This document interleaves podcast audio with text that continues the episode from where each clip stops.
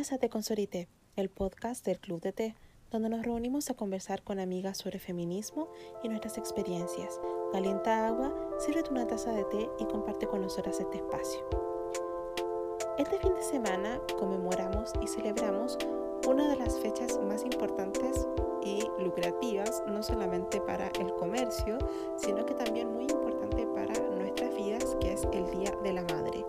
Por eso que queremos hablar de un tema bastante complejo, pero interesantísimo, que es cómo se relaciona la maternidad y el feminismo. ¿Ya tienes tu tacita de té? Imagino que tienes tus propias opiniones, ¿sí? Y queremos conocerlas también. Así que empezamos el podcast. Hola Connie, hola a todas, ¿cómo están? Bienvenidas nuevamente a un episodio del podcast de Consorité.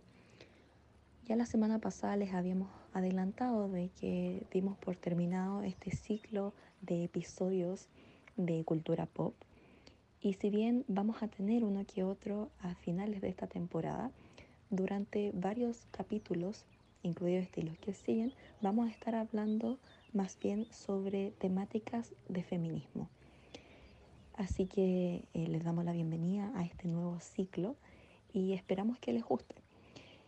Hoy vamos a hablar sobre maternidad y tenemos a una invitada especial, pero como siempre vamos a partir con nuestra sección de Sorite lo explica todo.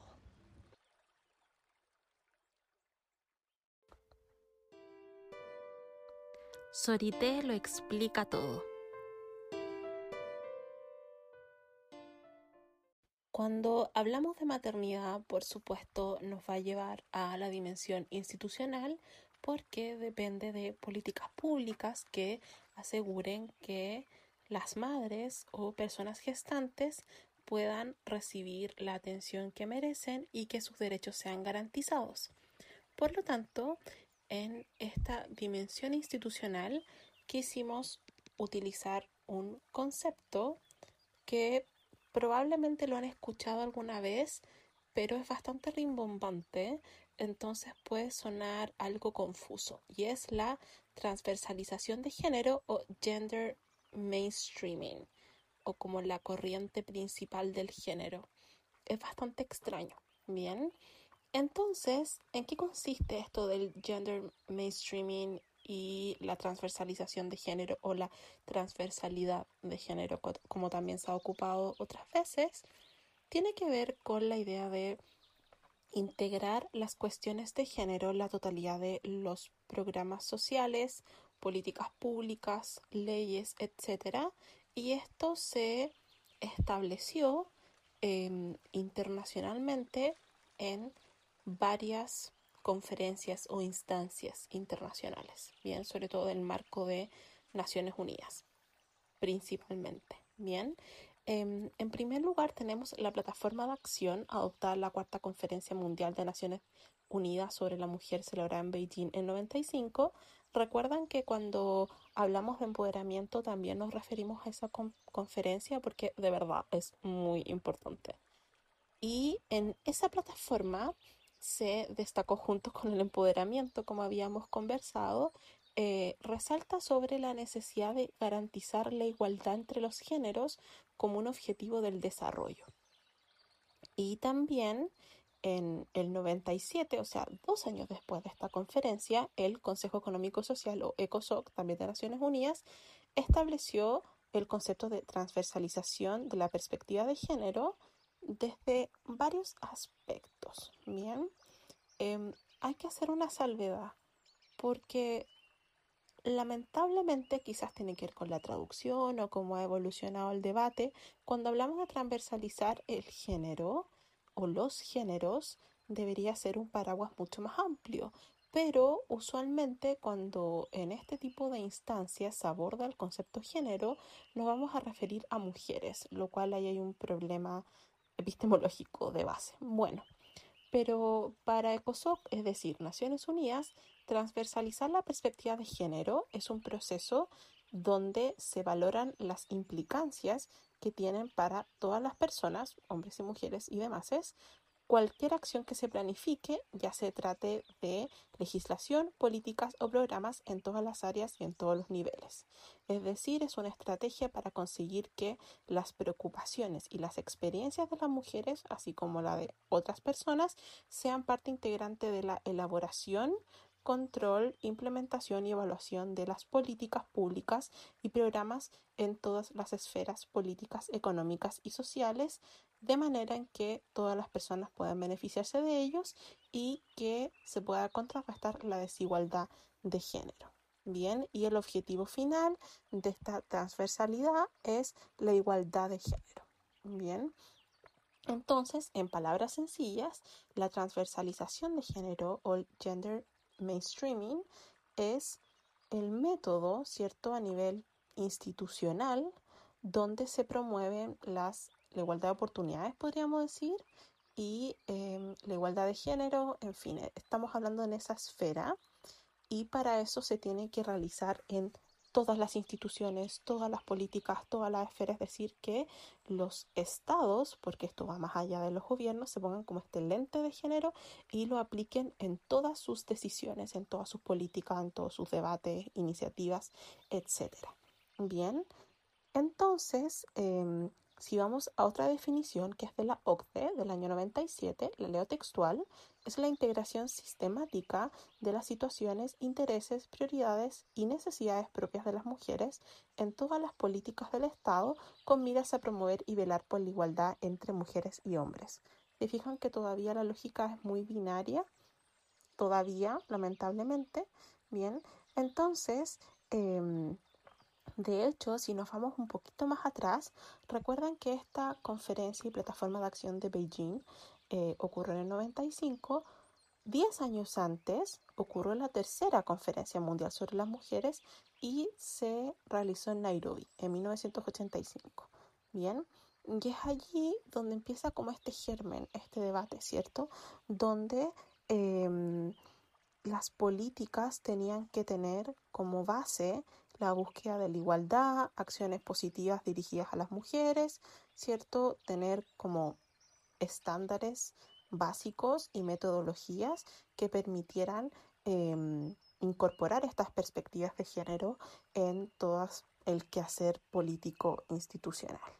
Bien, entonces eh, vamos a ver que yo diría que quienes están más avanzados en esto es, por supuesto, la Unión Europea. La Unión Europea tiene muchísimos programas al respecto. Ningún país ha alcanzado eh, la transversalización de género de forma completa, para nada. Pero si les interesa este concepto o si están haciendo una investigación o algo por el estilo, les recomiendo que puedan buscar aquellas iniciativas de la Unión Europea porque es muy específica y muy detallada en eso a nivel de las distintas entidades que conforman la Unión y las políticas comunitarias y cómo eso también se adopta en los países miembros de la Unión Europea.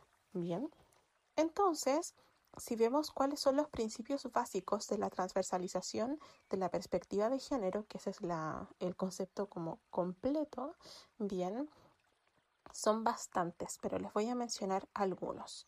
Primero, establecer mecanismos adecuados y confiables para controlar los procesos. Dos, identificar inicialmente cuestiones y problemáticas en todas las áreas donde se puedan diagnosticar diferencias o disparidades de género. Bien, también realizarse sistemáticamente análisis con perspectiva de género y también se debe, por otro lado, para traducir la idea de transversalizar el género en todas las instituciones y en todas las iniciativas, ¿cierto? Em, se necesita una clara voluntad política y la asignación de recursos adecuados, incluidos recursos financieros y humanos.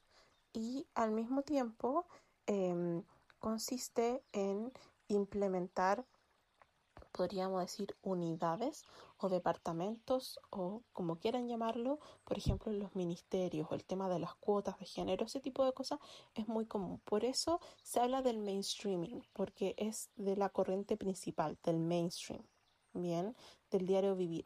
usualmente se va a asociar a este feminismo más institucional, liberal, como lo quieran llamar. Bien, si vamos al caso de Chile, vamos a ver que desde el año 1991 Chile empieza a implementar la idea de perspectiva de género en las políticas públicas. Bien, y estos son como los PMG, si eh, los han escuchado alguna vez, y por supuesto el establecimiento del Servicio Nacional de la Mujer, que es el CERNAM, y ahí hubo todo un debate de que si era ministerio o no, y en fin, lo que ustedes probablemente ya conocen.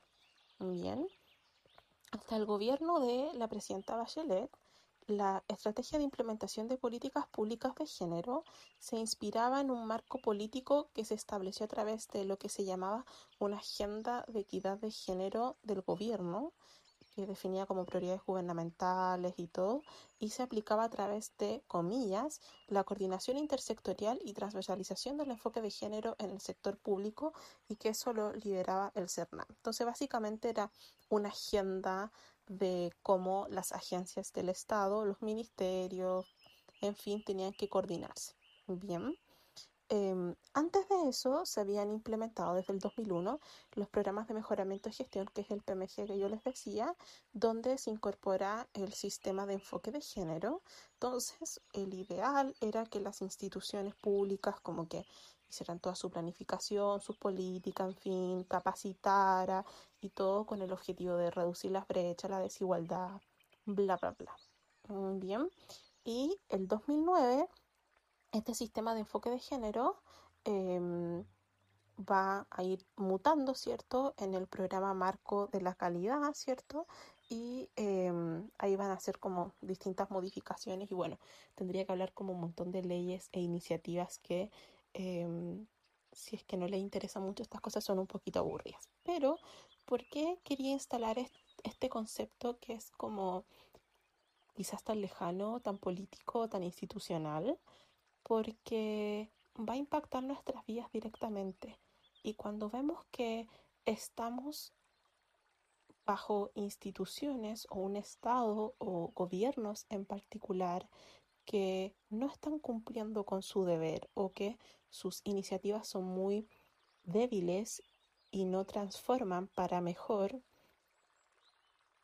habría que preguntarse de dónde vienen, cuáles son las políticas, cuáles son las iniciativas. Y claro, por supuesto, en instancias internacionales y en instituciones internacionales como Naciones Unidas se establecen todos estos programas, todos estos marcos, iniciativas y se espera idealmente que los estados adhieran, en el caso de Chile sí lo es, pero que luego los implementen, le hagan un seguimiento, monitoreo, etcétera. El tema es que este tipo de iniciativas y planes, políticas, programas, acuerdos, como lo quieran llamar, Em, a menos que sea un tratado internacional, no son vinculantes. Bien, entonces vamos a ver que usualmente en los medios de comunicación van a aparecer grandes anuncios y luego esto se pierde. Bien, entonces, em, lo cual es bastante lamentable porque si recuerdan algunos de los puntos que mencionaba anteriormente, se habla de la voluntad política y vamos a ver que en un país tan hiperpresidencialista como el nuestro, basta que cambie el presidente o la administración para que quizás mucho del trabajo que se podría haber avanzado se pierda. Entonces eso va a impactar nuestra vida como mujeres y personas gestantes directamente y en el caso de la maternidad aún más. Bien, em, usualmente este tipo de cosas Chile va a estar muy bien parado porque eh, la mortalidad materna es baja, la mortalidad al nacer de los bebés también lo es. Bien, em, prácticamente todas las mujeres y personas gestantes dan a luz en un centro asistencial de salud, ¿me entiendes? Em, entonces también hay programas de, acompañamiento de, la madre, de los bebés, eh, controles médicos, vacunación, alimentación, etcétera, lo cual si lo comparamos con realidades en otros países es bastante avanzado, así que tampoco hay que encontrar que todo es terrible, pero sí es importante entender la dimensión de la dignidad, todo este debate constitucional que se está dando respecto a la familia, como ustedes saben, en la constitución actual la familia eh, heterosis patriarcal, ¿cierto? Binaria, es la que se consagra en la Constitución y se ha discutido bastante entre los candidatos a constituyentes cómo debería plantearse esta idea de familia o simplemente eliminarla, en fin. Todo este tipo de cosas que también van a tocar nuestros derechos sexuales y reproductivos y nuestra vida en sociedad son muy importantes y se están discutiendo y se van a discutir. Tenemos las elecciones en unos días. Así que es importante empezar a construir una especie de batería conceptual o quizás ir aprendiendo más conceptos para que al momento de dialogar y discutir sobre estas problemáticas podamos tener más herramientas. Así que espero que hayan aprendido un poquito sobre esto. Como les decía anteriormente, les recomiendo que puedan buscar información en la Unión Europea, en la OCDE, en la OIT, que es la Organización Internacional del Trabajo, donde también hay eh, documentos al respecto. Mencioné la OCDE, ¿cierto? Sí. Em, por supuesto, la CEPAL también para ver em, cómo se comporta este fenómeno en América Latina, ¿cierto? Y fundamentalmente toda la documentación que puedan encontrar de sus propios países, desde donde sea que nos estén escuchando. Porque no hay nada peor para luchar contra las injusticias que ser ignorantes.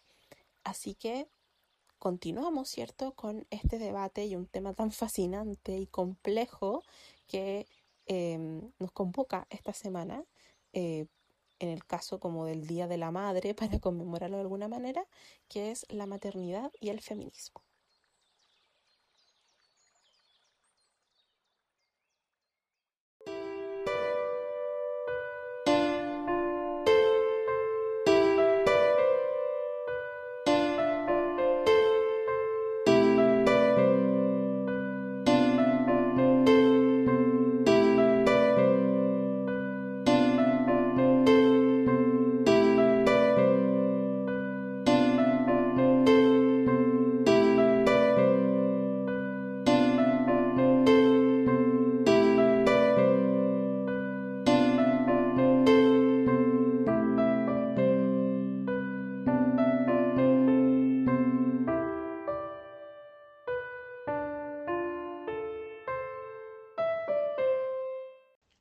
Dando el puntapié inicial a la temática principal del capítulo, queremos presentarle a una invitada que nos va a ayudar a darle una profundidad al tema desde un punto de vista mucho más técnico por la profesión que tiene, pero también por su experiencia de vida. Es por eso que cuando decidimos hacer este episodio hace muchos, muchos meses atrás, pensamos en que era muy, muy importante tener invitadas que tuvieran distintas experiencias, pero que realmente esas experiencias tuvieran mucho que ver con el tema. Así que, sin más preámbulos, eh, démosle la bienvenida y por favor, Loreto, preséntate. Hola a todos, mi nombre es Loreto Vargas Pampaloni, soy médica, ginecóloga obstetra y quisiera en cierta manera ahondar en algunos temas que me parecen eh, importantes dentro de las cosas, saber cómo cambió el debate médico respecto a la maternidad, primero yo creo que hay un empoderamiento de las mujeres que me parece maravilloso y muy importante, de que las mujeres se dan cuenta de que el parto es de ellos, de ellas y que se les ha robado, que nosotros los médicos estamos para acompañarlas y apoyarlas y que hay que dejar de caer en esta eh, excesiva medicalización y patologización del parto, que el parto es un proceso fisiológico y normal y que nosotros estamos para acompañarlas y no somos los protagonistas. Yo creo que ese es el principal cambio que ha habido frente a la maternidad. ¿Cómo me manejo con los colegas hombres? Muchas veces el que uno tenga una tensión de género hace que, que a ellos les parezca distinta o extraña la manera en que uno se enfrenta a la gestante, pero yo creo que, que no hay otra manera de hacerlo. Creo que la única manera de hacer esto es eh, acompañar a las mujeres de una manera distinta, con respeto, devolviéndoles el valor y el poder del parto y quitándoles el miedo, eh, quitar eso de que el parto, el, el embarazo es una enfermedad, empoderándolas. Creo que es la única manera de hacer esto. Hay un concepto que lleva dando vuelta mucho tiempo y que si bien lamentablemente ha existido toda la vida, en toda la historia. Recién en los últimos años o en las últimas décadas más bien se ha vuelto un tema que se ha puesto en la palestra y que se está tratando de luchar dentro de la obstetricia, que es la violencia obstétrica. ¿Qué puedes contarnos sobre este tema? De qué hablamos cuando hablamos de violencia obstétrica es lo que se entiende por cualquier conducta, por acción u omisión que realizada por personal de salud afecte el cuerpo y los procesos reproductivos de las mujeres, como el trato deshumanizado, por ejemplo, la medicalización injustificada y la patologización de procesos que son naturales, que es un poco lo que yo les hablaba al comienzo.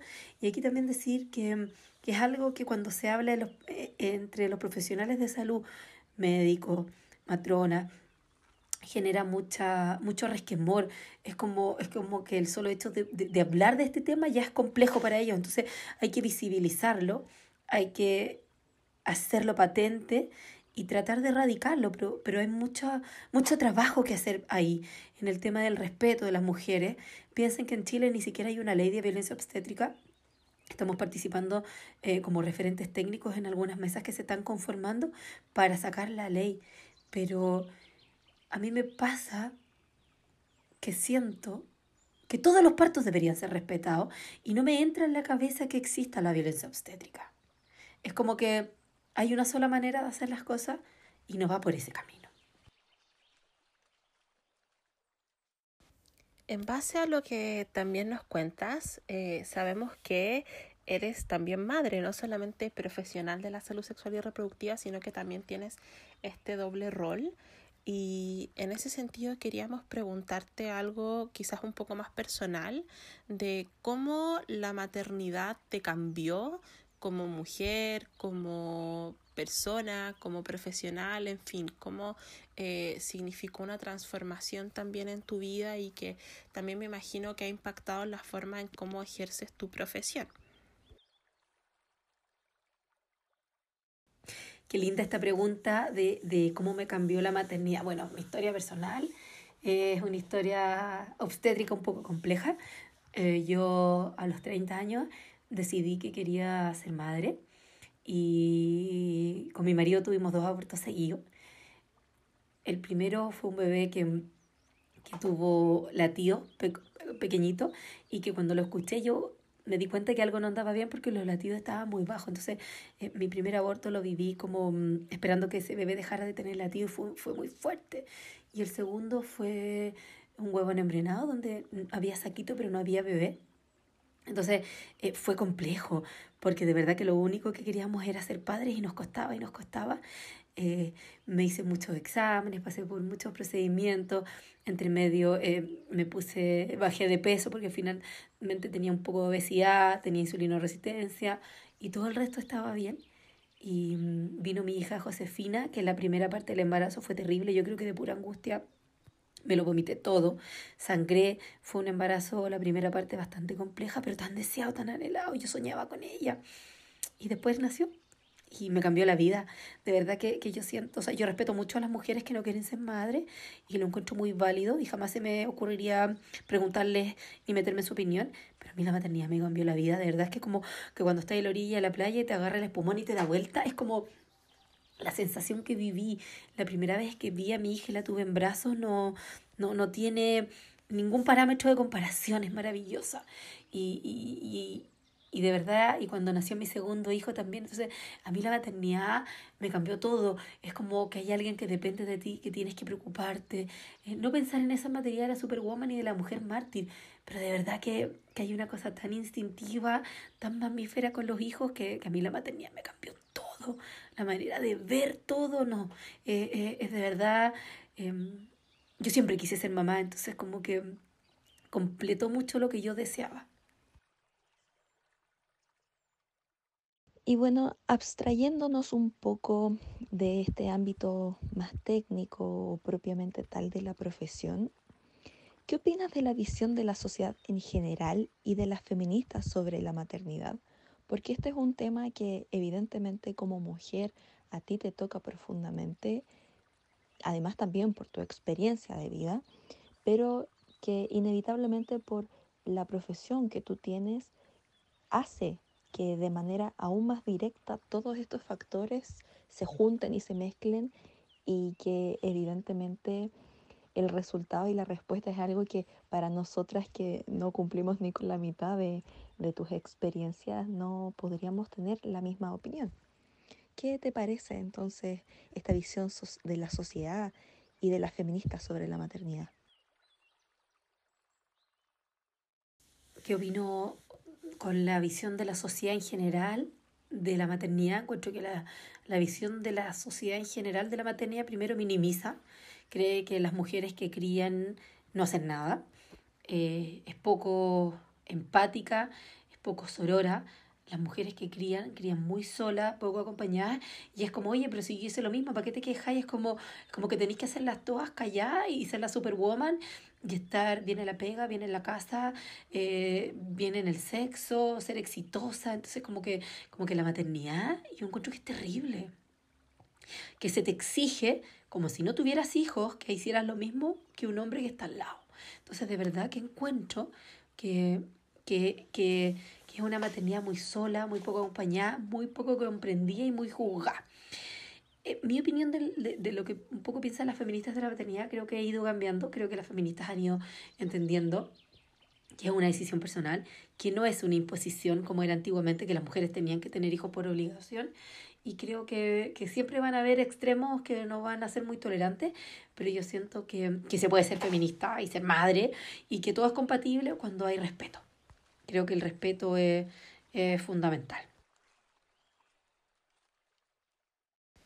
Bien, y si ya em, lo hemos tocado, bien, queremos em, ir al punto, yo diría, central de este capítulo, como de la discusión que estamos haciendo, que tiene que ver, em, en tu opinión y tu visión de cómo se articula ser al mismo tiempo mujer, ser madre y el tema de la sexualidad, eh, que es un tema que hemos discutido también en nuestras reuniones y que es fascinante porque a las mujeres se nos ha negado también esto de ser personas sexuales y em, usualmente esto está asociado a temas religiosos, culturales, familiares, el entorno, etcétera, que nos hace siempre sentirnos avergonzadas Em, de poder expresar nuestra sexualidad, de poder verbalizar, ¿cierto?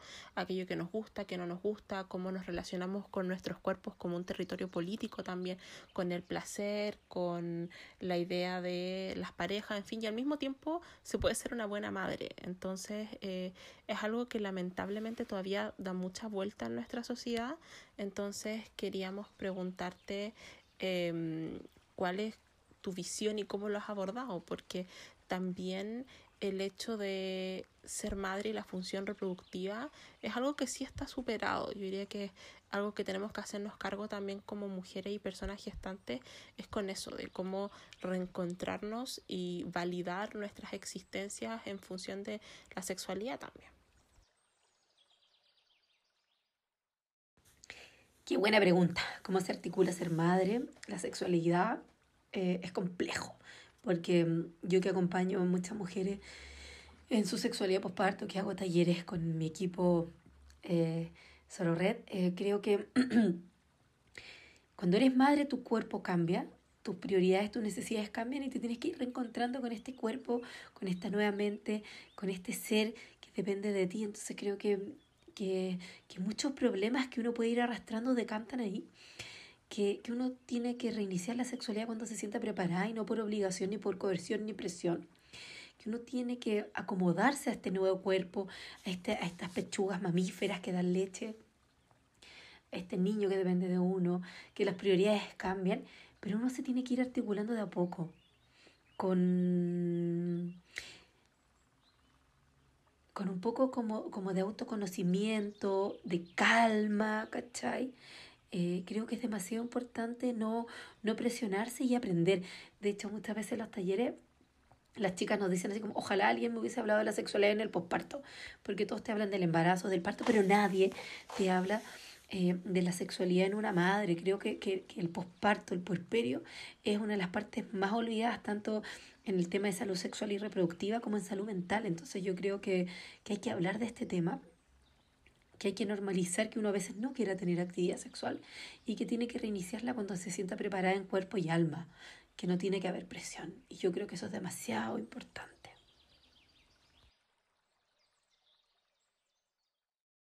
En verdad lo que nos dice Loreto eh, nos abre mucho los ojos y nos invita a reflexionar.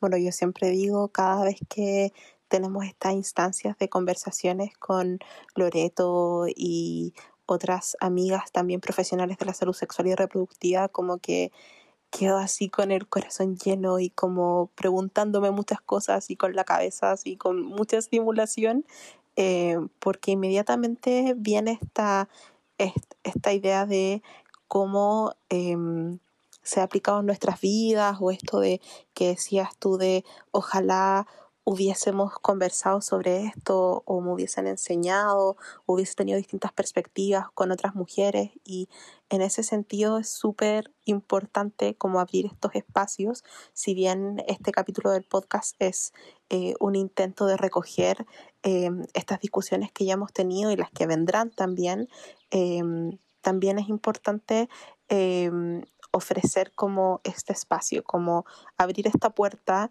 que también es muy tabú, lamentablemente. Y es por eso que a partir de eh, esta gran entrevista que tuvimos con Loreto, es que queremos transmitir quizás en esta perspectiva más personal em, cómo visualizamos la maternidad, porque claro, ambas no tenemos hijos, hijes todavía, y también sabemos que existe una concepción muy idealizada y romantizada de la maternidad. También una, visión, por supuesto, patriarcal, tradicional, con esta idea de esta madre abnegada, em, y también esta idea de demonizar también eh, a las madres y a las mujeres en, en, prácticamente todo lo que hacen. Y también está em, este otro conflicto también con muchas ramas o enfoques feministas que también son bastante críticos con la maternidad.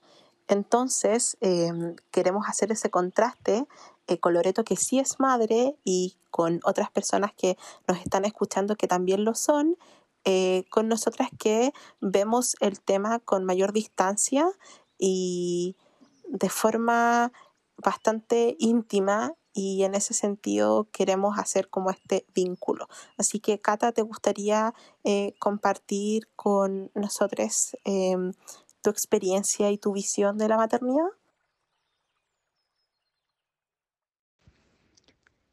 Para mí dar una opinión sobre la maternidad igual es un tema complejo, pero porque soy súper consciente de que hay muchas aristas distintas desde donde se puede abordar estas temáticas. Y en ese sentido no puedo ponerme a enumerar las miles de opiniones que se pueden dar según los distintos subtemas y sobre todo también porque si bien hay algunos que pueden ser simplemente una opinión o otros temas que tenga un poco más de conocimiento, hay muchos otros que tendría que investigar mucho más para poder dar una opinión fundada, quizás no experta evidentemente, pero sí fundada, como por ejemplo todos los que nos brindó Loreto en este episodio. Pero hay un tema que en particular a mí me gustaría decir al respecto antes de dar como mi experiencia o, o mi opinión sobre si quiero tener hijos o no.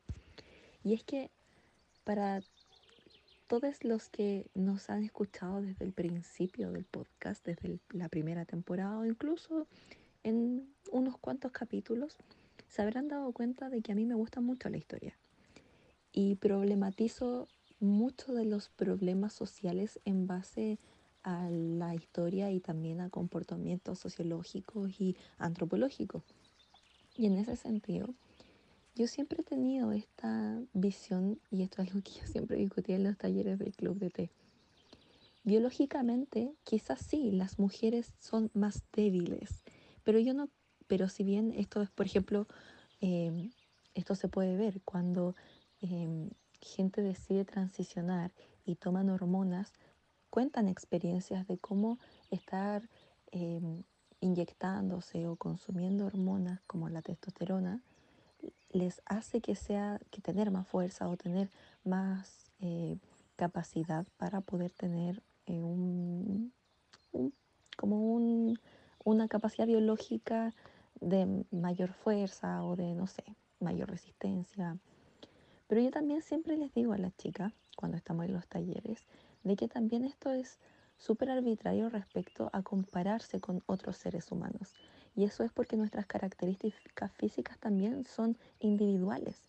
Entonces, por ejemplo, una mujer escandinava evidentemente va a ser mucho más grande y por lo tanto mucho más fuerte que un hombre latino promedio. Y si bien eso también son características biológicas eh, respecto a, no sé si decirle raza, no sé si será el concepto correcto, respecto a, a las distintas como etnias, no sé. Eh, o también, por ejemplo, el cómo uno, cómo uno construye su cuerpo. O sea, por ejemplo, una mujer que, eh, por ejemplo, los deportistas que hacen pesas, eh, y no necesariamente me refiero a deportistas olímpicos, como, no sé, por ejemplo, las mujeres que tiran la bola o que hacen peso muerto, no, o sea, mismas personas que tienen una capacidad física o que no son sedentarias probablemente tengan mucha más como poder eh, físico que, que un hombre. Entonces, en ese sentido, yo creo que nunca me ha gustado ese argumento como tan biológico, porque si bien por un lado lo es, comparativamente individualmente frente a las demás personas, no del, no del todo lo tiene que ser. ¿Y por qué hago este preámbulo? Porque en mi opinión, esto es algo que no he hecho mucho research, eh, pero creo que es bastante obvio, es que la razón por la que las mujeres en la historia se han visto mermadas frente a los hombres, como que se les ha visto como eh, débiles, etcétera, todos los adjetivos que se les puede dar, es porque el hecho de uno menstruar hace que se viera ya con un significado que en casi todas las culturas era o impuro o asociado a la debilidad o simplemente porque no se entendía qué era lo que era. Pero también sucedía el hecho de que la mujer que estaba embarazada evidentemente tenía primero muchos más riesgos respecto a, su vida.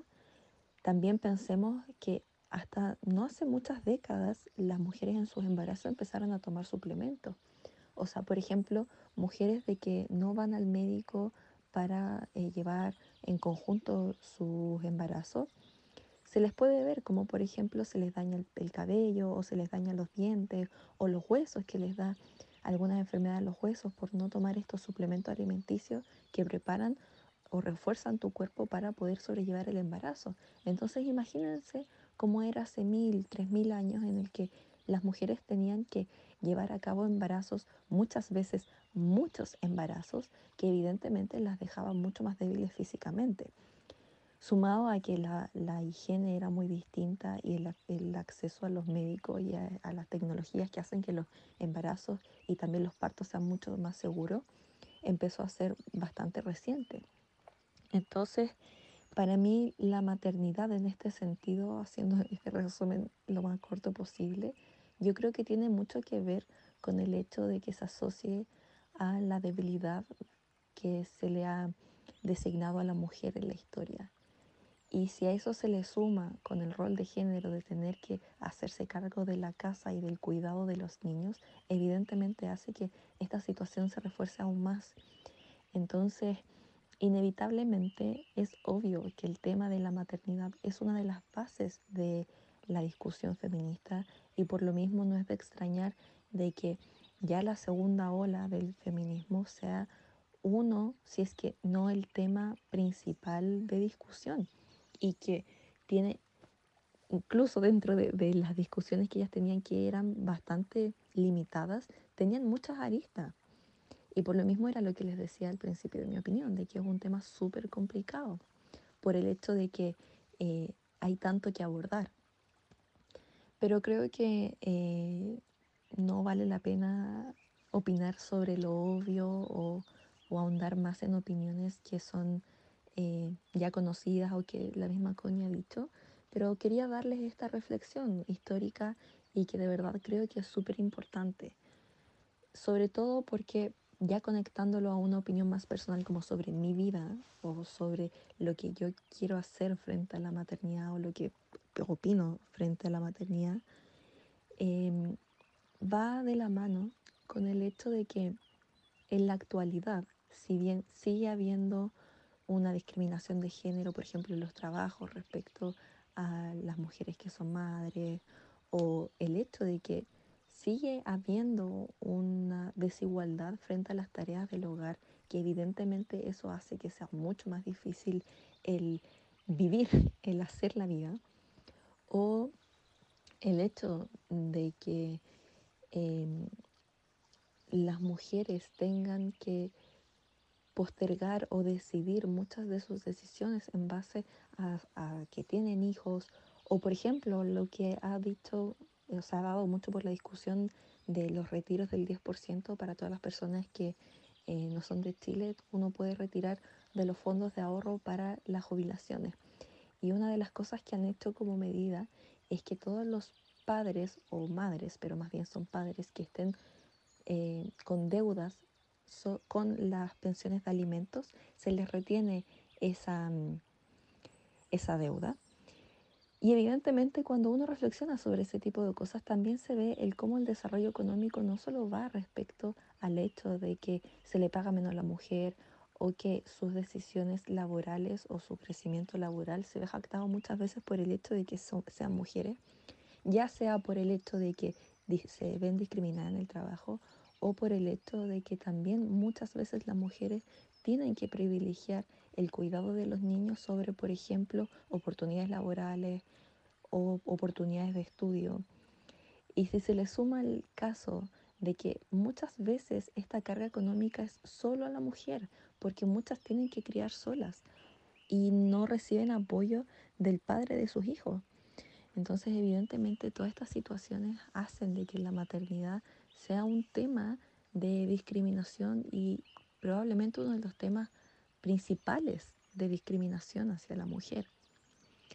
Y por lo mismo yo creo que la mayoría de las personas o de las mujeres que nos planteamos el tendremos hijos o no, nos casaremos o tendremos pareja o no, va de la mano con esta problemática de que es muy probable que decidir el formar familia, ya sea en pareja o sea el solo tener hijos, hace que la vida laboral, probablemente, porque no en todos los casos es así, y también esto depende también del poder adquisitivo que previamente a eso se tenga, pero es muy probable de que jacte mucho la carrera laboral o incluso la carrera personal o las decisiones de vida que se quieran tener. O sea, por ejemplo, las personas que les gustaría ser eh, nómades y viajar por el mundo, si tienen hijos no es que sea imposible, pero es mucho más difícil y probablemente las personas que pueden hacer esto, y esto yo lo veo, lo sé, las personas que pueden hacer, tener este tipo de vida y tienen hijos solo lo pueden lograr porque o tienen una carrera laboral que pueden trabajar remotamente o previamente ya venían de familias muy adineradas. Entonces, em, a mí igual personalmente me da pena el pensar de que esta decisión de sobre la maternidad o sobre la familia es netamente un tema laboral o un tema, o para la mayoría de las personas, un tema de decidir no tener hijos porque te jacta laboralmente o en tu crecimiento económico. Y ahí se ven cómo son las injusticias alrededor, porque el punto de base es que no tendría por qué ser así. De hecho, por lo mismo, por ejemplo, vemos cómo en Asia intentan dar cada vez más ayuda o, se preguntan cómo se puede lograr que las mujeres sigan, eh, o sea, decidan tener hijos, em, porque no lo hacen porque privilegian su vida laboral, lo cual evidentemente es muy válido. Y no sé, a modo personal, porque ya me ha alargado mucho, para mí igual es un tema complejo, pero sobre todo por el hecho de que las mujeres estamos atadas a un reloj biológico. Y si bien siempre tengo una amiga que me dice, pero Cata, ¿se pueden congelar los óvulos? O el hecho de, poder adoptar, que yo estoy muy a favor de la adopción. Em, creo que cuando uno piensa en maternidad o se plantea la idea de tener hijos, es la forma como más común de tener hijos, que es a final de cuentas embarazarse. Y evidentemente los embarazos ojalá se tengan en una edad en la que sea lo más saludable posible. Entonces, ese reloj biológico yo creo que es lo que hace que a la edad que tenemos nosotras sea mucho más complicado pensar en este tema, porque el reloj biológico coincide con la etapa de la vida en la que se está empezando a tener más libertad, se tiene más acceso económico como para poder hacer cosas, tener más aventuras, por ejemplo, no sé, viajar o decidir, por ejemplo, comprarse una casa o tantas distintas opciones, emprender con negocios, el, el tratar de estudiar, como también decisiones 100% laborales y que evidentemente el que se junten estos, estos dos eh, periodos, el reloj biológico que tiene un límite, con el hecho de que es la etapa más importante para poder construir bases para futuro, que evidentemente también se puede hacer después o mucho antes, pero em, lo normal es que suceda más o menos al mismo tiempo y que por lo tanto sea una decisión 100% de realización personal, ya sea económica o, o 100% personal. Entonces, em, desde ese punto de vista, yo llegué a un momento en el que dije, no me preocupo, como que uno fluye. Yo creo que muchas veces se piensa, no quiero tener hijos, pero después suceden cosas y decides tenerlo. O no sé, yo no, no me gusta como dicen eso, como de al cielo porque no sabes si te va a caer en la cara. Entonces yo no digo como no quiero tener hijos y por nada del mundo no voy a tener hijos porque nunca se sabe lo que puede pasar. Em, pero en este momento no estoy abierta a ese tipo de vida. Ahora, en este momento pero también porque creo de que cuando se tiene eh, hijos es una responsabilidad. Y algo que yo he reflexionado mucho, sobre todo en esta última década, es que es muy malo que a ti te enseñen desde muy chiquitos a todos los niños que lo natural es casarse o tener hijos o que uno nace, crece, se reproduce y muere, que es como la base que te enseñan a ti en kinder primero básico.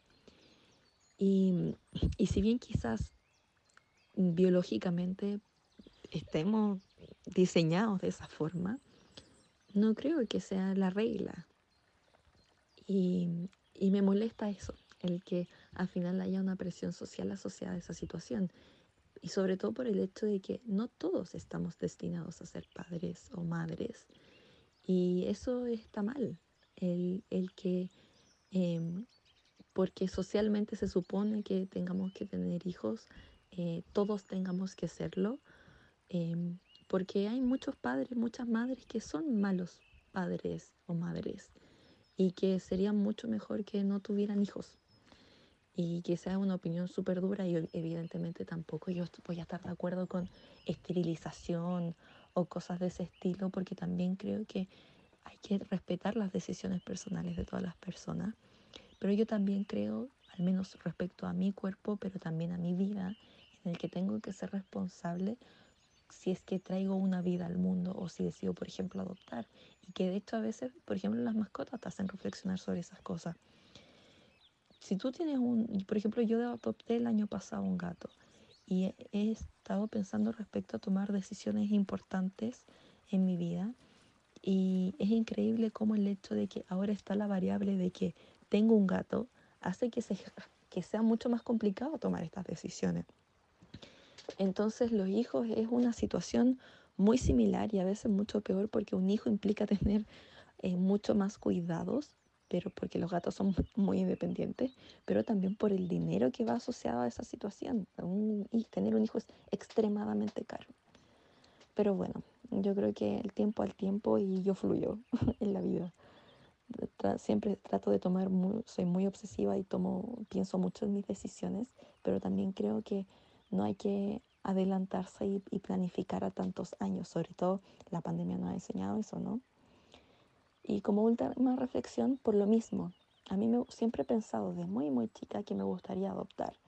Creo que eh, primero es una decisión em, sustentable, aunque suene quizás frío, pero esto es súper importante. Hay demasiada gente en el mundo y traer hijos a propósito, deliberadamente, si es que tú estás abierta a la adopción, creo que puede ser un poco irresponsable. Y sé que puede sonar duro las palabras y creo que cada uno tiene la decisión y no de tomarlo, pero para mí que creo que adoptar sí sería una opción, creo que sería una decisión más responsable el, adoptar. Em, y, y, en ese sentido creo que sigo pensando en, en que sí me gustaría hacerlo. No pronto, evidentemente, pero, pero quizás es lo que yo haría. ¿Y tú, Connie? Pienso que reflexionar a nivel tan íntimo y personal sobre la maternidad siendo feminista es bastante complejo y poder compartirlo eh, acá en un podcast donde cualquier persona lo quiera escuchar, no sé, como extraño, pero voy a pretender que estoy hablando conmigo misma. Em, esto quizás puede ser una especie de cápsula del tiempo, quizás cambie completamente de opinión y después salga esta, esta grabación, este capítulo y diga como te acuerdas cuando pensabas esto, pero pienso que mm, cuando nos enfrentamos a estos temas que tienen que ver con nuestra autonomía, con nuestros cuerpos, con nuestros proyectos de vida, eh, es bastante violento como opinar sobre las decisiones de otras personas. Y mm, usualmente quizás entre familiares muy cercanos o amigues esa tendencia es aún mayor y es importante aprender a no hacerlo porque lamentablemente respecto a las decisiones sobre maternidad eh, las personas que son como más impertinentes y que más opinan precisamente son aquellas que son cercanas porque piensan que tienen como algo importante que decir o es porque se preocupan por ti o en fin. Y además que hay gente que es más intrusa que otras, digámoslo. Em, entonces, claro, por supuesto, para mí como mujer y como feminista, el tema de la maternidad es algo que me da muchas vueltas. No es un tema, pero me refiero de que es algo que, que pienso no constantemente, pero cuando aparece la conversación, pero que también tiene que ver con mi propia historia de vida. Bien, em, y en eso soy bien categórica, yo no quiero ser madre. Em, no quiero tener hijos. Y no es porque no me guste em, y porque esto puede sonar un poco como levantado, no sé, pero yo sé que sería una muy buena madre. Em, y quién sabe, quizás en 5 o 10 años más esté con hijos, que no lo sé. Pero no me gusta cuando uno plantea una opinión que es políticamente incorrecta y socialmente atacada y con muchos prejuicios como la que estoy diciendo porque no es primera vez que al plantear mi opinión me dicen es que eso lo dices porque no, no estás en la mm, como en la circunstancia de querer hacerlo y vas a ver que eso se te va a pasar, en fin, y me parece bastante violento y es algo que también hemos conversado a lo largo del capítulo respecto a la violencia social hacia las mujeres y personas gestantes y la violencia médica, por decirlo de alguna forma, porque también, y es algo que hemos discutido con Loreto y con nuestras amigas matronas también en distintas actividades que hemos tenido, de que es muy difícil que siendo mujer en edad fértil em, te hagan caso cuando dices que, por ejemplo, quieres esterilizarte. Por ejemplo, eh, esterilizarme es algo que no, no me lo he planteado en, en mi vida. Quizás algún día lo haga, quizás no. Pero tengo muy claro que no, no quiero ser madre. Em, en la vida y no quiero hacerlo ahora porque más allá de dar motivos, porque pienso que usualmente a las personas se les, y a las mujeres se nos pregunta todo por qué 80 mil veces y hay que dar millones de explicaciones y pienso que es algo muy íntimo. Pero em, para mí, y esto para nada tiene que ver con juzgar a las personas que sí tienen hijos o que eligen tener hijos o que tienen planeado tener hijos, em, me parece que la maternidad no es algo que para mí sea sustentable en el mundo en que vivimos hoy. Me da mucho temor, me parece que em, en general tener hijos, ya sea madre, padre, lo, como lo quieran llamar, también es un acto muy propio, como muy egoísta en cierta forma, sin pensar en que cómo esa persona va a vivir en un mundo literalmente azotado por una pandemia, por el cambio climático, por conflictos, por desigualdades terribles. O sea, eh, soy un poco pesimista respecto al mundo que viene em, y no, no, me parece que esté bien. Em, al mismo tiempo, quiero hacer muchas cosas, si bien para mí es, eh, y para todos pienso, eh, vivir el día a día ya es un logro como un día a la vez. Em, si es que eh, estoy en este lado como optimista y quiero como pensar en mi vida a largo plazo y quiero lograr cosas, em, lamentablemente no veo como compatibilidad con tener hijos eh, no solamente por mi trabajo, mi profesión, sino que también como soy como persona. Em, yo soy una persona, bueno, soy cáncer, pero soy una persona muy maternal en un sentido casi extremo. Entonces siempre tiendo a descuidarme a mí misma en función de cuidar a otros y me ha tocado una vida donde siempre he tenido que cuidar a otros o hacerme cargo de procesos de otros, ya sea a nivel familiar, personal, afectivo, como profesor incluso, porque quienes eh, ejercen la docencia y la academia saben que, sobre todo en tiempos de pandemia, no solamente eres docente o profesores, sino que también tienes que hacer mucho acompañamiento. Entonces, em, todo ese tipo de cosas me ha llevado a, mm, a, a decidir eso. Y si englobáramos todo eso en, un, en una gran caja, es porque no quiero. Em, y para nada me parece incompatible con el feminismo, al contrario. Eh, me parece que uno de los grandes errores de, del feminismo es satanizar la maternidad. Yo por supuesto adhiero y reflexiono bastante sobre muchos planteamientos de la teoría feminista a través de, de la historia y de las olas respecto a la maternidad. Sí lo considero que en muchos aspectos es, es ejercicio de violencia sexual, tiene que ver también con... Eh, producir mano de obra gratuitamente para el funcionamiento del capitalismo. Em, también que las mujeres usualmente son violentadas y son concebidas como em, entes gestantes eh, para reproducir el sistema, etcétera. Como ese tipo de, de críticas y cosas más, no sé, ontológicas respecto a la maternidad las comparto. Pero pienso que, y lo digo siempre, que em, si bien la teoría puede ser más importante para la vida de unas personas que de otras, las teorías tienden a ser deshumanizantes y universalistas o con tendencia a querer ser universales. Entonces también pienso que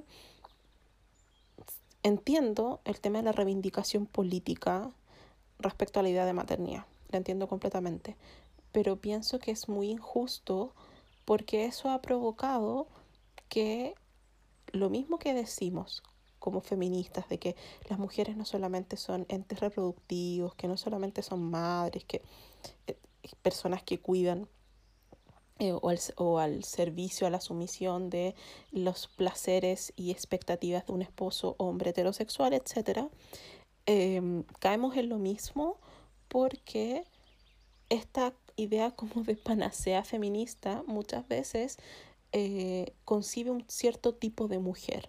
Y me refiero a un cierto tipo de mujer en cuanto a raza, en cuanto a identidad, a orientación sexual, a que sea, no tenga hijos, etc.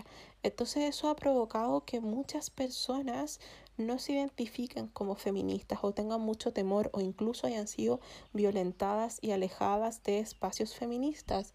Y en ese sentido me parece muy importante em, escuchar las experiencias y escuchar las voces de las personas.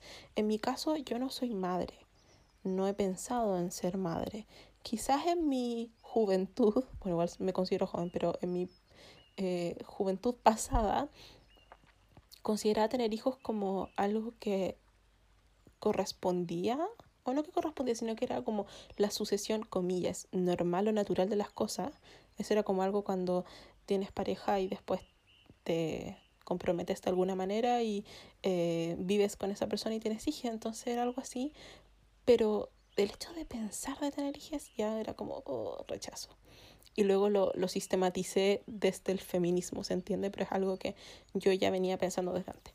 Em, y en ese aspecto, como yo nunca he tenido hijos, tampoco nunca he estado embarazada,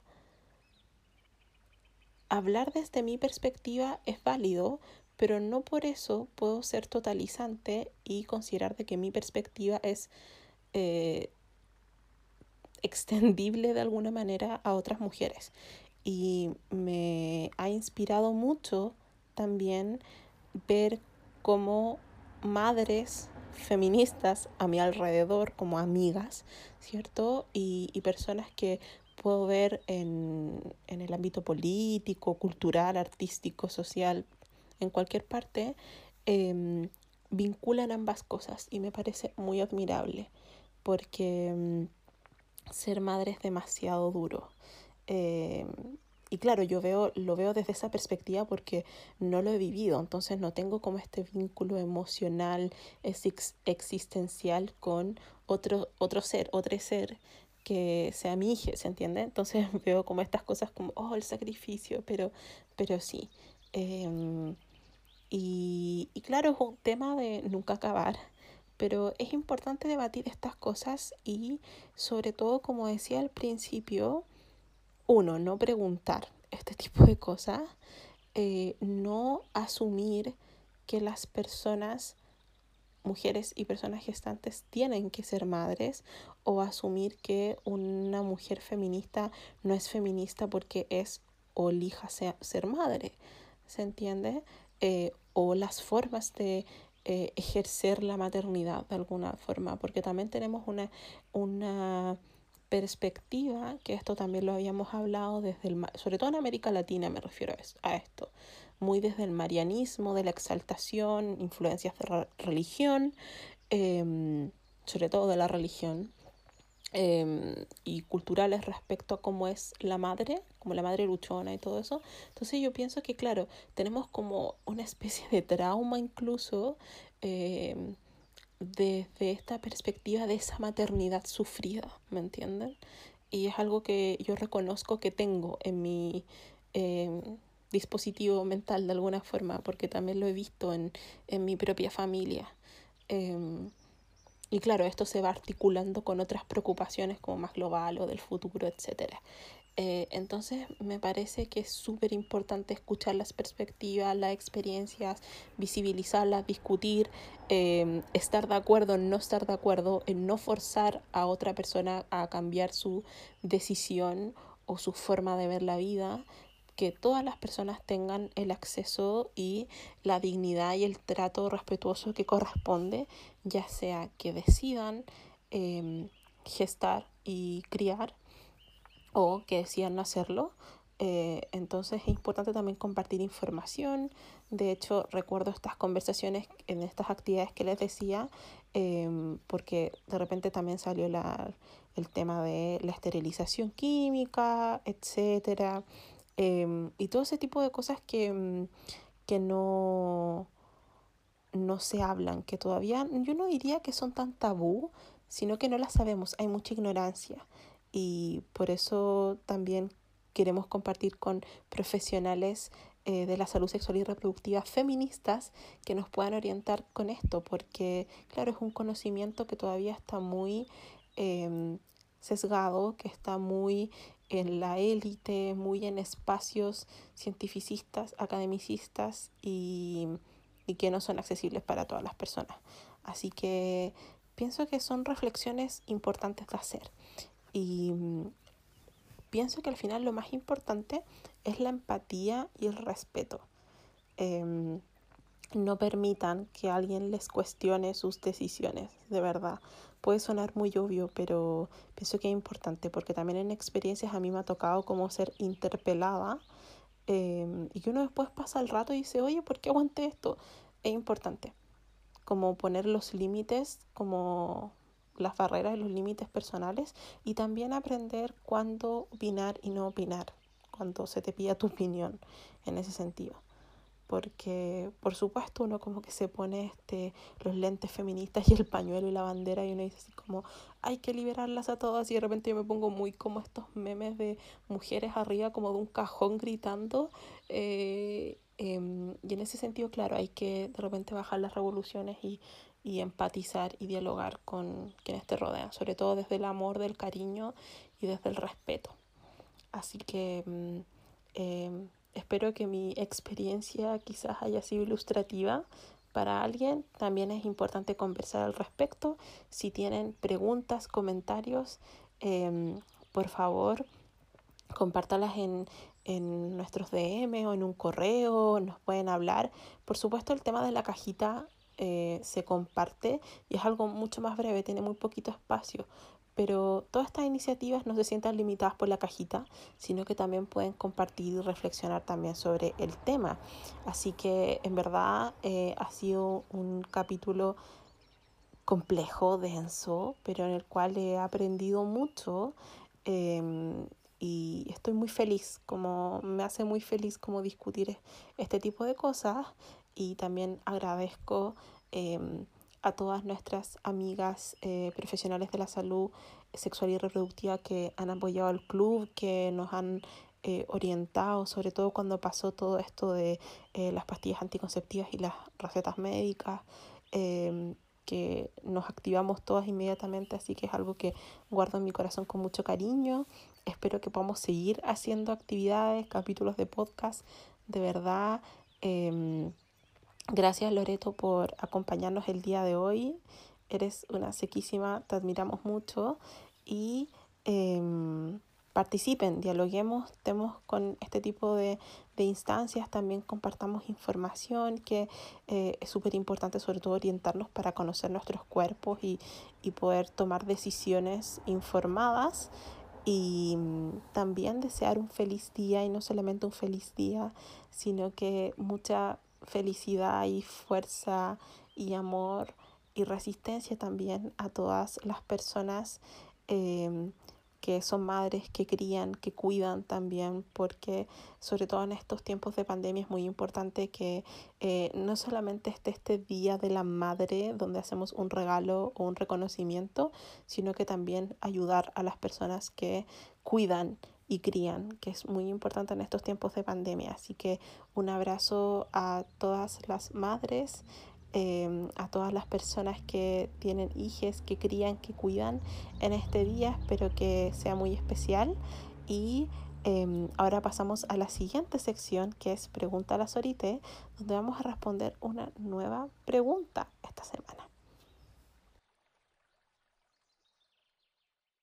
Sí, muchas gracias Loreto por participar en este episodio. Sin ti hubiese sido muy, muy distinto y evidentemente es parte de nuestra responsabilidad como club y como podcast el tratar de transmitir toda esta información no solo de un punto de vista técnico, sino que también de experiencias de personas que viven esto día a día desde sus distintos ámbitos. Así que de verdad, muchas gracias.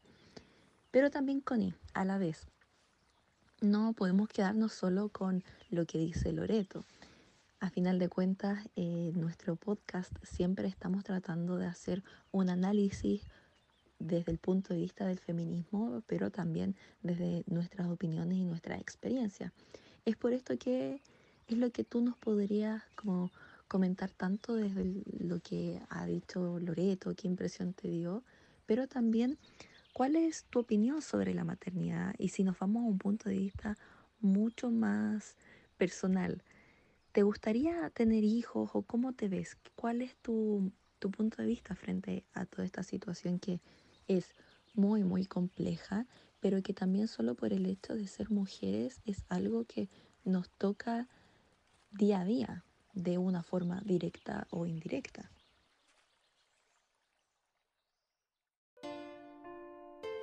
Pregunta a la Sorité, la nueva sección de nuestro podcast, donde tú envías las preguntas y nosotras las respondemos. Recuerda que puedes participar enviando tu pregunta en el formulario especial que podrás encontrar en nuestro perfil de Instagram de Club de Té. Veamos la pregunta de esta semana.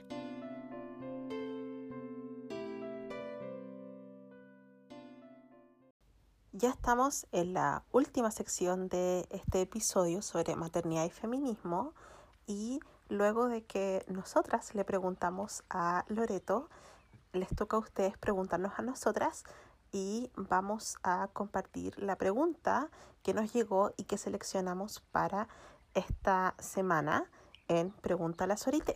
Bien, la pregunta dice, hola, muchas gracias por el espacio. ¿Qué opinan de las presiones sociales de tener pareja y familia, sobre todo idealizando el tener relaciones largas? Bien, es una pregunta muy interesante, como todas, por supuesto, pero em, depende mucho de la visión de cada persona, finalmente. Entonces vamos a entregar nuestro parecer. Recuerdo que eh, vi en TikTok hace una semana, ¿cierto? Em, a una chica que compartía em, un una especie como de cajita de preguntas donde se mostraba como esta idealización de, por ejemplo, em, mis eh, abuelos eh, llevan tantos años casados, mis padres llevan tanto tiempo, eh, me gustaría tener una relación para toda la vida como em, en las películas o en los libros y claro, eso es bastante problemático porque cada relación es un mundo. Em, cada relación, en mi opinión, tiene que durar lo que tiene que durar y está bien. Hay relaciones que son muy largas, terminan bien, otras terminan mal, o hay relaciones cortas que eh, son muy valiosas también para nuestras vidas. Entonces, eh, esto no solamente aplica relaciones de pareja, sino que relaciones de amistad, de trabajo, de colaboración, familiares, etc. Y pienso que lo más importante es cuidarnos, y relacionarnos con personas que eh, nos hagan felices y con la que hay una dinámica saludable. ¿Por qué digo esto?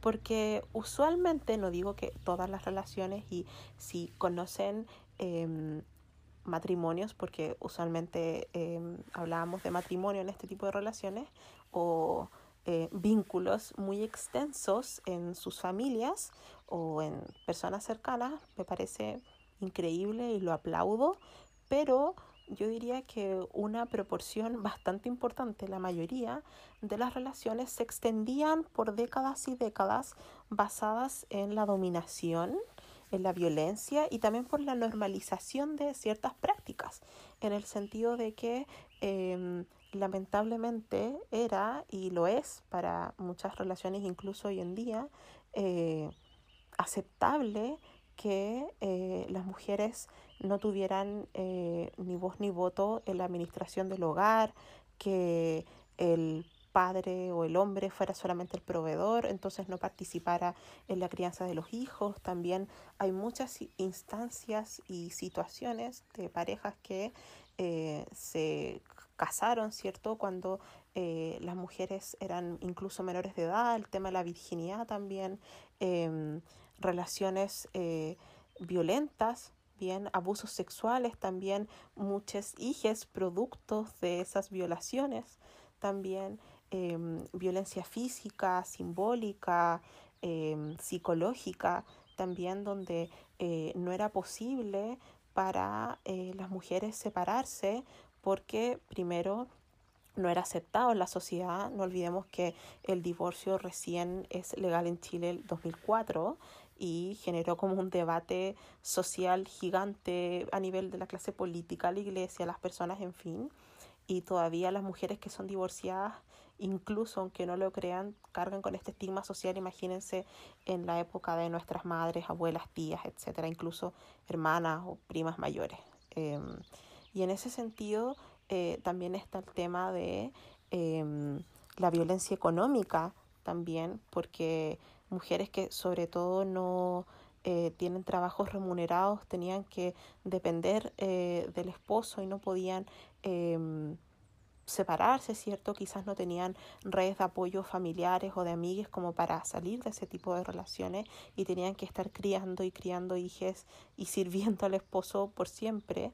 También muchos casos donde em, habían infidelidades, incluso otras hijas fuera del matrimonio, tampoco las mujeres eh, tienen muchos problemas eh, incluso nuestro ordenamiento legal para heredar autónomamente, para ser dueñas de su patrimonio.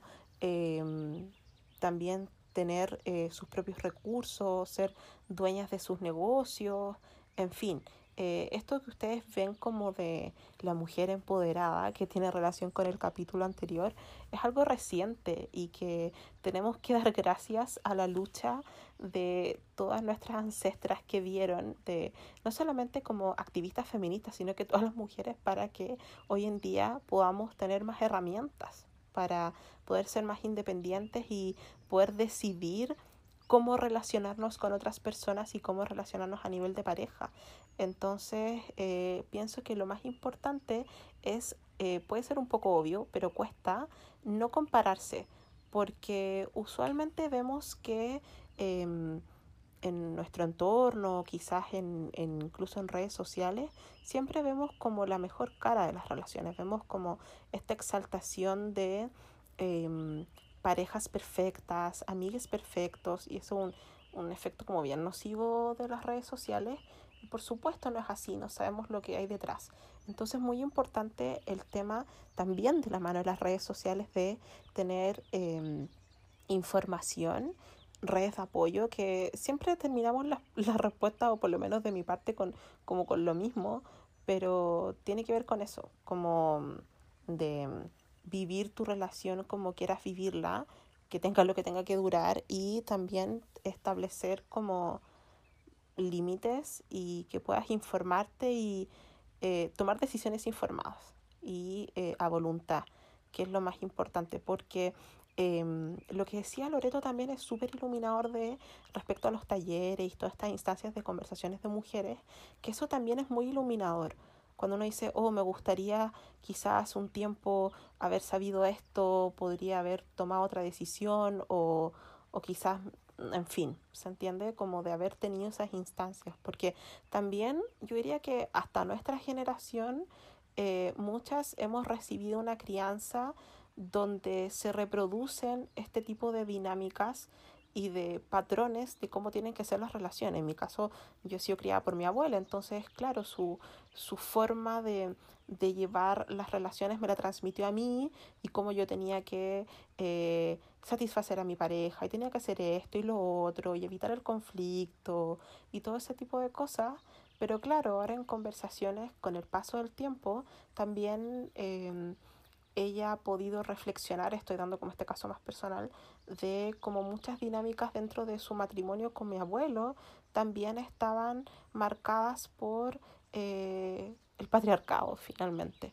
Em, entonces, sí, pienso que es súper importante em, también escuchar, en el caso de este episodio que tiene que ver con maternidad, también démonos el tiempo, si es que tenemos la oportunidad, eh, de poder conversar con nuestras ancestras, con nuestras madres, abuelas, en fin, em, de cómo han sido sus vidas también, de conocerlas como mujeres también, como, como seres humanos em, y poder generar estos vínculos. Me llevó eh, inmediatamente al libro Por favor cuida de mamá, que también tiene una reflexión súper interesante sobre lo que estoy diciendo, que leímos en el club de lectura, así que también es eh, un, un dato interesante. Así que pienso que ese es como mi, mi reflexión al respecto. Eh, Cata, ¿cuál es tu opinión o qué respuesta le puedes entregar a quien nos envió la pregunta de esta semana? Yo opino totalmente lo mismo que tú. Evidentemente las relaciones antes eran más largas o tenían esta apariencia de ser más perfectas, justamente porque se aparentaba, porque la gente aguantaba más, justamente también, insisto, valga la redundancia, por la apariencia. Era hay que pensar, el matrimonio es un, un símbolo social y como tal corresponde también a las características contextuales. O sea, por ejemplo, ahora estoy viendo, para no repetir lo que ha dicho Connie, porque estoy totalmente de acuerdo, estoy viendo eh, Downtown Abbey Qué impresionante el cómo, igual es evidente, ya todo el mundo sabe esa situación, pero cómo se plasma también la, el que el matrimonio es un contrato, es un estatuto social que te, que te hace cumplir cierto rol. Y evidentemente, por ejemplo, en el caso de la serie, era eh, ellos de como aristócratas, pero también eh, se puede aplicar a cualquier otro tipo de rol. Y en ese sentido creo que cada vez que la persona que nos mandó esta pregunta o en general para todos los que nos escuchan, creo que es súper importante dejar de sentir culpa respecto a aspirar a lo que nuestros antepasados, ya sean generaciones levemente más antiguas que la nuestra, o sea, ni siquiera nuestros padres, o sea, puede ser, no sé, la tía joven que tiene apenas 10 años más que nosotras, em, igual de todas formas está en un contexto distinto, quizás porque o la criaron eh, una generación antigua o porque su vida la desarrolló de una forma distinta, pero afortunadamente estamos en un contexto distinto también y por lo tanto creo que lo importante es que delimitemos no solo frente a las personas que nos rodean y que nos enjuician, como pueden ser, por ejemplo, nuestros familiares más viejos, sino que también respecto a nuestras mismas parejas o nuestros amigos. O sea, para que una relación sea buena y sea sana, tiene que haber comunicación. Y por lo tanto, este tipo de situaciones de violencia o de acordar el cómo se va a sobrellevar la relación y que evidentemente si una relación es sana y saludable, eh, lo más probable es que dure más tiempo. Entonces eso también es parte del proceso, el, el plantearnos que si vamos a estar en pareja o incluso en cualquier tipo de relación, hay que tener una relación saludable y que por lo tanto no tenemos que permitir que se nos deje pasar a llevar o se nos violente, pero también que em, evidentemente la comunicación es lo más importante y que siempre van a haber desacuerdos, pero que hay que trabajarlos en base al respeto y, al mutuo acuerdo. Y eso sería, creo que igual es una pregunta bastante, eh, no sé, evidente respecto para las personas que estamos rodeados dentro del feminismo y que por lo mismo cuando se nos pregunten estas cosas, personas que no están muy familiarizadas con esto, es fácil contestar como, pero oye, duraban mucho porque no se atrevían a separarse, o duraban oh. mucho, eh, y pero tenían sus relaciones muy tóxicas. Pero creo que eso es así nomás. Es la respuesta que hay que decirle y no sé si a ti con te ha pasado, pero en mi caso yo cuando le paré los carros a mi familia me dejaron de molestar al respecto. Así que no es, nunca está de más el el atreverse a decir estas cosas, evidentemente no le vas a decir a tu abuelita de forma, no sé, como para humillarla o hacerla sentir mal, pero a veces corresponde y lo importante no es lo que uno diga, sino cómo lo diga. Así que si dicen las cosas de forma respetuosa, les aseguro que no las van a molestar. Así que eso sería como mi opinión. No sé, Connie, si tienes algo más que agregar o pasamos directamente a, los anuncios del Club de Té.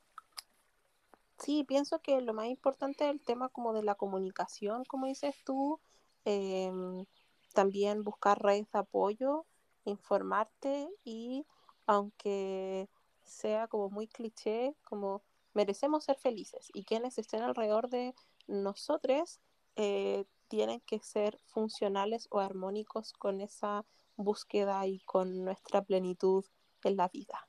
Así que haciendo esa conclusión, eh, vamos a pasar a los anuncios. Bien, em, esta semana vamos a terminar el proyecto de ilustración de Babar para que también lo sigan. Eh, también ya publicamos las ilustraciones eh, de las autoras y los libros de el ciclo de mayo y junio del Club de Té. Recuerden que en este ciclo estamos leyendo Senos y Huevos de Mieko Kawakami y Almendra de Song Wonpyeon o Wonpyeon Song, si ponemos su apellido al final. Recuerden que si no alcanzaron a inscribirse en el club de lectura para este ciclo, pueden encontrarlos en eh, la carpeta de mujeres autoras en la subcarpeta de ficción, así que también pueden compartir sus lecturas e impresiones en Instagram, etiquetándonos y usando el hashtag lectura club de. Y eh, posterior a eso, vamos a iniciar lo que ya habíamos comentado y que va de la mano con los próximos capítulos del podcast, como para dar una pista, que es la conmemoración de el mes de la herencia asiático-americana y las islas del Pacífico. Así que vamos a estar compartiendo varias ilustraciones, también recomendaciones de lecturas de autoras asiáticas y asiático-descendientes que saben que es un, un énfasis y un interés particular del Club de Té para que lo sigan y eh, próximamente también viene una sorpresa de, em, de algo que vamos a hacer a fin de mes. Bien, se vienen varias conmemoraciones importantes, eh, así que vamos a estar haciendo anuncios prontamente. Así que pienso que ya estamos ok. Les agradecemos mucho por eh, escuchar el episodio esta semana. También reiteramos nuestros agradecimientos a Loreto Vargas por acompañarnos y también un abrazo especial para todas las madres em, y las personas también que ejercen ese rol en el mundo, que tengan no solamente un muy feliz día, domingo, sino que también todo el año y que puedan también eh, ser protegidas, cuidadas y felices también. Así que por mi parte me despido, que estén muy bien. Chao. Chao.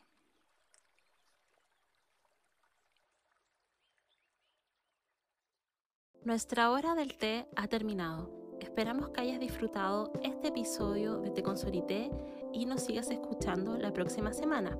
Recuerda que desde esta temporada nuestros episodios se publican cada viernes a través de todas las plataformas. Y también no olvides seguirnos en nuestras redes sociales como arroba leclubdt y visitar nuestro nuevo sitio web www.leclubdt.cl. Abracito y nos escuchamos la próxima semana. Adiós.